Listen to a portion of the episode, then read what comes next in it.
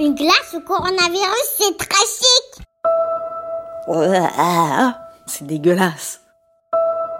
Le déconfinement s'en bat les couilles. Vendredi 8 mai. J'ai souvent pensé aux résistants pendant ce confinement. Bien sûr, les époques n'ont rien à voir et aucune comparaison n'est possible.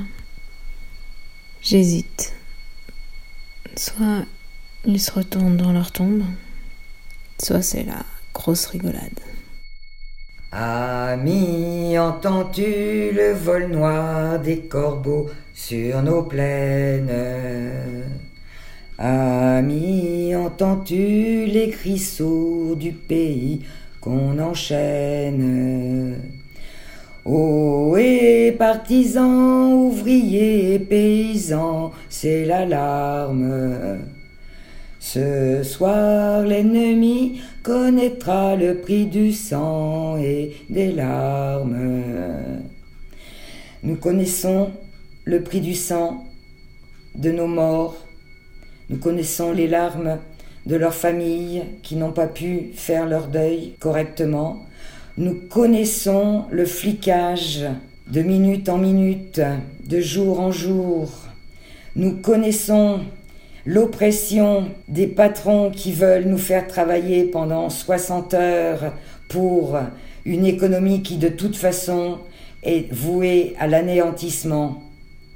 Aujourd'hui, des Gilets jaunes sont venus honorer la mémoire des résistants de la Deuxième Guerre mondiale et de faire le serment qu'ils résisteraient le plus longtemps possible jusqu'à la victoire contre ce régime oppressif et policier.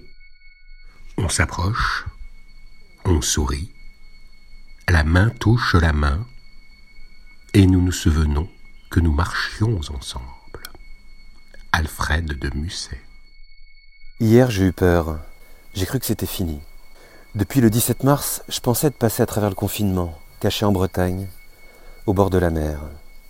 Et puis hier, j'ai eu un malaise au supermarché. Une douleur m'a foudroyé, au milieu des allées carrelées, près des cornichons. Depuis le mois de février, j'ai une douleur terrible à l'épaule gauche. Le travail, l'ordinateur. Et puis pour nous tous, tout s'est précipité.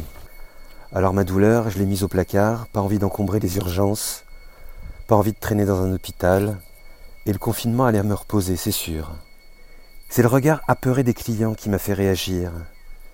Muet par le désespoir des zombies, j'ai déambulé, affalé sur mon caddie, suivi par des vieux en masque. Sortie immédiate, pharmacie. Mais sur le parking, la douleur a augmenté encore. Comment est-ce possible? Je m'écrase dans la voiture, porte ouverte. Ouest France. Un homme de 46 ans en jogging et chaussures de ville est mort de ne pas avoir soigné son épaule meurtrie par timidité collective, par excès de citoyenneté, par confinement. Mort par confinement. Moi, je dis ça euh, avec mon privilège de euh, connasse du tertiaire qui a absolument pas besoin de prendre les transports lundi matin pour aller travailler. Hein.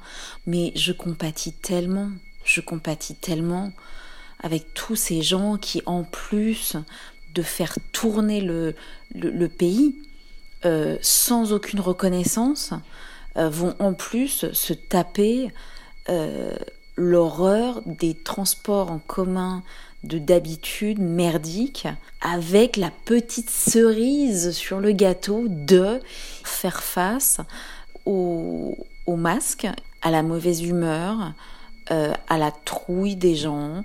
Je pense que ça va être moche. Ça y est, on entame notre dernier week-end confiné. J'ai presque envie de dire qu'il faut en profiter. Parce qu'au moins on sait ce qu'on a à faire ou ce qu'on ne peut pas faire. La suite est un petit peu plus floue. On ne sait pas encore exactement. C'est un peu le, le grand saut. Les gens qui ressortent, les transports qui reprennent un peu plus intensément l'école. J'ai peur de voir des milliers de voitures dans Paris, alors que Paris était silencieux et sentait un petit peu moins les gaz de, des pots d'échappement. Et puis, qu'est-ce que va être l'école là, à distance? Un peu comme des parias. C'est oui, bizarre. Moi, j'ai, je crois que je vais coucouner tout le week-end, hyper confiné. Le confinement, on s'en bat les couilles. Le déconfinement, on s'en bat les couilles. Macron, on s'en bat les couilles. Philippe, on s'en bat les couilles. On s'en bat les couilles. On s'en bat les couilles.